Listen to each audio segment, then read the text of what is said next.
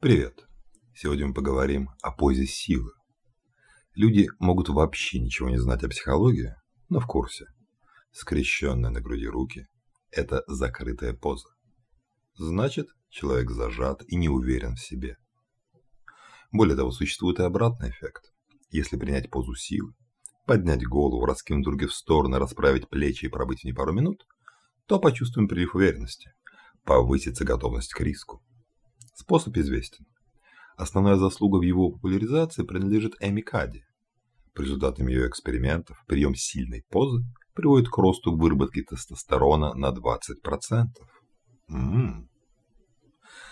Правда, менее известен факт, что уже через год исследователи заподозрили присутствие ложноположительных результатов в эксперименте.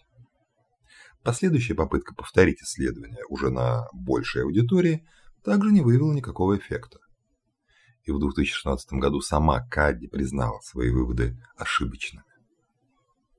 Правда, несмотря на это, Тони Робинс и спустя два года на своих семинарах рекомендовал вставать в позу силы.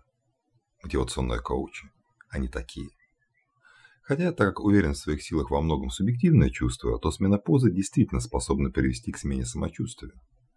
Хотя и скорее благодаря эффекту плацебо. Главное, простые лайфхаки да еще и с красивым названием вроде «поза силы», выглядит крайне привлекательно.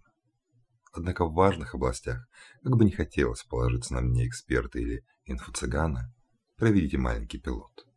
И лишь затем начинайте тратить свой бюджет. С вами был Николай Молчанов и подкаст «Психология маркетинга».